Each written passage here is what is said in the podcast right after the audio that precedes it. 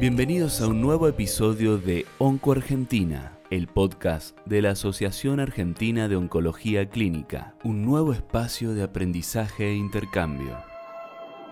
Este episodio es presentado con el apoyo de Pharma. El episodio de hoy, Neratinib como aliado en la enfermedad HER2 positivo. Hola a todos, estimados. Yo soy el doctor Adrián Agustín Nervos, soy médico oncólogo del Instituto Alexander Fleming. En este podcast trataré de contarles acerca de la función de neratinib como aliado en la enfermedad HER2 positiva, enfocando en la estructura y mecanismo de acción del neratinib como inhibidor tirosinquinasa, la actividad en el cáncer de mama HER2 tanto temprano como avanzado.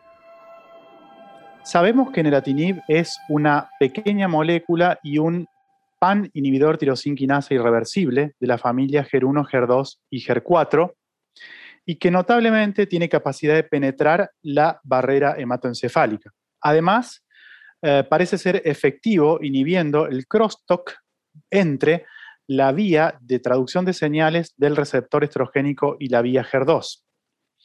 Neratinib eh, fue aprobado por la FDA en Estados Unidos para dos indicaciones precisas. La primera, en ayudancia en el tratamiento extendido de cáncer de mama HER2 positivo temprano, en base al estudio Extenet. Y la segunda aprobación es en enfermedad metastásica en combinación con capecitabina para el tratamiento de enfermedad avanzada HER2 positiva en la tercera línea de tratamiento o posterior. La primera indicación entonces en cáncer de mama temprano eh, básicamente es, es basada en el estudio Extenet. El estudio Extenet fue un estudio multicéntrico, doble ciego, placebo controlado, que randomizó pacientes a recibir neratinib en una dosis de 240 miligramos por día versus placebo por un año.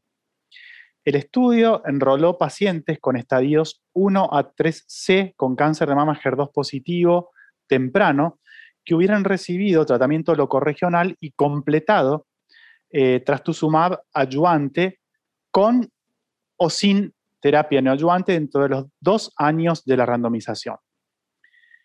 Los resultados finales del estudio fase 3 demostraron que a ocho años de seguimiento, menos muertes y menos recaídas en el sistema nervioso central ah, aparecían con el uso de neratinib comparado con placebo en pacientes con cáncer de mama HER2 positivo, siguiendo un régimen de terapia basada en trastuzumab. En el Intent to Treat Population, 2.840 pacientes fueron randomizadas a recibir neratinib versus placebo. Ah, en general, eh, las pacientes, digamos, que recibieron neratinib en este estudio experimentaron, además de menos mortalidad, menores eventos de recaída en el sistema nervioso central comparados con placebo.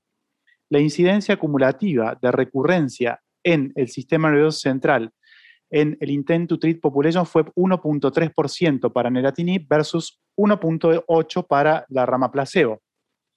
A cinco años, ah, las tasas de sobrevida libre de progresión en el sistema nervioso central también favorecieron a la rama de neratinib versus placebo. Los hallazgos preliminares de este estudio Extenet demostraron un 2.5% absoluto en la sobrevida libre de enfermedad invasora a 5 años en beneficio de la rama de neratinib. Sin embargo, a pesar de estos resultados, no hubo, eh, digamos, un reporte estadísticamente significativos en la mejoría de la sobrevida global entre ambas. La sobrevida global estimada fue del 90.1% en la rama de neratinib versus 90.2% en el grupo de placebo. En la población general, 57% de los pacientes de este estudio que recibieron neratinib eran receptores hormonales positivos, había un 76% de pacientes con axila positiva y un 62% recibieron trastuzumab concurrente con la quimioterapia. Es de notar que los pacientes con receptores positivos que recibieron uh, trastuzumab Ah, y que se randomizaron antes del año a recibir eh, neratinib tuvieron un beneficio absoluto mayor del 5.1% en la sobrevida libre de enfermedad invasora a 5 años. Y que aquellas pacientes con receptores positivos que no lograban la PCR o respuesta patológica completa luego de quimioterapia basada en eh, trastuzumab, tuvieron también beneficio absoluto en sobrevida libre eh, de recurrencia del 7.4%. Es decir, que eh, en este análisis de su grupo del update a 8 años, eh, la sobrevida global fue numéricamente mejorada en las pacientes con enfermedad receptor hormonal positivo y HER2 positivo, es decir, en las pacientes triple positivas que recibieron neratinib en un orden de un 91.6% versus aquellas que recibieron placebo en un orden de un 90.1%. Sin embargo, neratinib versus placebo no parece mejorar la sobrevida en pacientes con receptores hormonales negativos. Aunque eh, en la población general eh, la sobrevida global no resultó estadísticamente significativa, habría una tendencia a, digamos, a entender que el neratinib puede mejorar la sobrevida global en pacientes con receptores hormonales eh, positivos a menos de un año de la randomización desde haber terminado el trastuzumab y en el grupo que no logró respuesta patológica completa tras un régimen de neoadyuvancia más antiger. En resumen, neratinib en cáncer de mama temprano, ¿cuál es su rol en nuestra práctica actual?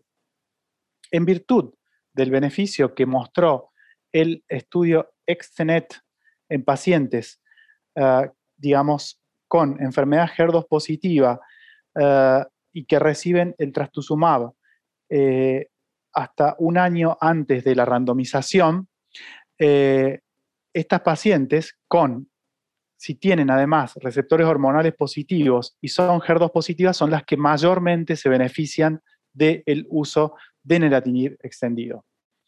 Los resultados del Extenet llevaron a la FDA a aprobar el neratinib en este contexto en el año 2017. Si bien conocemos que hay poca data sobre el uso de neratinib en pacientes que hubieran recibido previamente bloqueo dual y TDM1 postoperatorio, uno traslada los resultados a, las pacientes que hicieron solamente trastuzumab.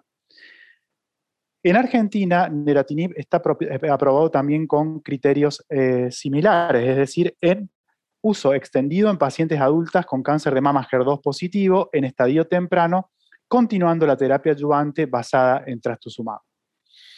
Ahora, ¿cuál es el rol del neratinib en cáncer de mama avanzado? La segunda indicación de neratinib es en cáncer de mama avanzado en combinación con capecitabine, para el tratamiento de enfermedad HER2 positiva avanzado metastásica en la tercera línea o posteriores. Esta aprobación, eh, llevada a cabo por la FDA, fue basada en los hallazgos obtenidos del eh, estudio fase 3 NALA.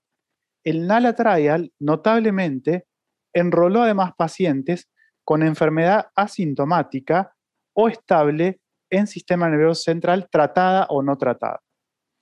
En este estudio, 621 pacientes fueron randomizadas entre mayo del 2013 y julio del 2017 a recibir neratinib más capecitabina versus uh, lapatinib más capecitabina. En ese momento, prácticamente una de las terceras líneas estándar fue la comparativa. La randomización fue estratificada según el, receptor, según el estatus de receptores hormonales, según el número de terapias previas para enfermedad HER2 positivas y la presencia o ausencia de enfermedad visceral. Los endpoints coprimarios fueron la sobrevida libre de progresión y la sobrevida global.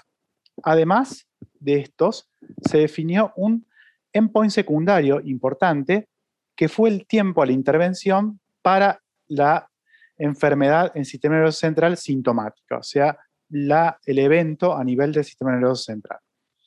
El grupo de pacientes de neratinib recibió 240 miligramos una vez al día más capecitabina, eh, con eh, el uso mandatorio de, la operamida como eh, en forma profiláctica durante el primer ciclo, randomizado versus la patinib en la dosis conocida más capecitabina. Casi un 70% de las pacientes del NALA Trial habían recibido mm, dos terapias previas eh, para enfermedad HER2 avanzada y el restante, 31%, había recibido tres o más terapias previas. Las terapias previas incluían trastuzumab como agente único, trastuzumab más pertuzumab o TDM1. Con un seguimiento de 29.9 meses, Neratinib demostró prolongar la sobrevida libre de progresión versus Lapatinib en un orden de un hazard ratio de 0.76, mostrando una sobrevida libre de progresión media de 8.8 meses versus 6.6 meses para la rama comparadora. Si bien un beneficio numérico fue observado en la sobrevida global, esto no alcanzó significancia estadística.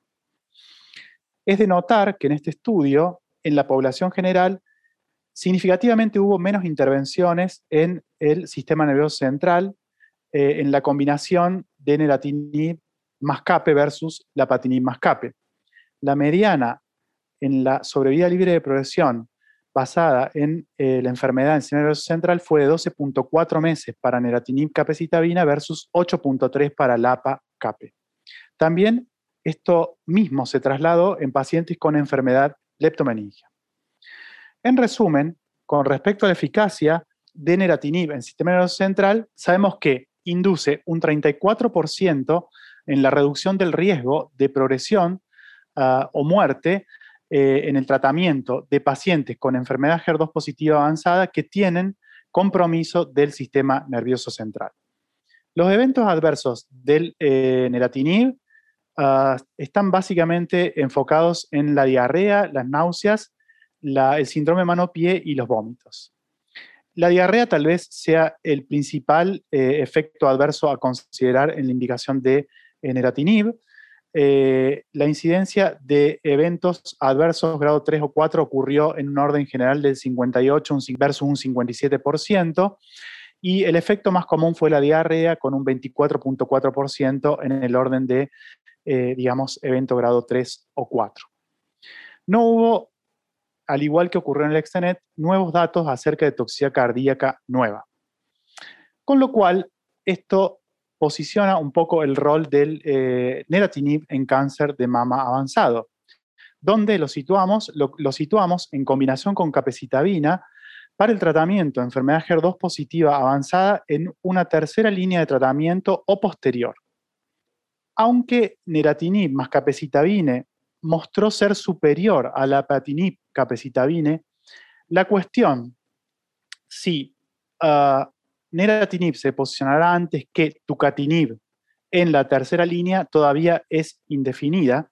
Sabemos que el tucatinib es una droga con una excelente performance en este escenario y no hay comparación directa de trials que evalúen neratinib versus tucatinib eh, y combinación de terapia, por lo cual la eficacia medible de esas dos drogas, eh, head to head, sigue siendo desconocida. Eh, y además tampoco, digamos, conocemos cuál es la eficacia de los nuevos eh, inhibidores tirosinquinasa anti-HER luego de la progresión a otro inhibidor tirosinquinasa. Esto es totalmente desconocido.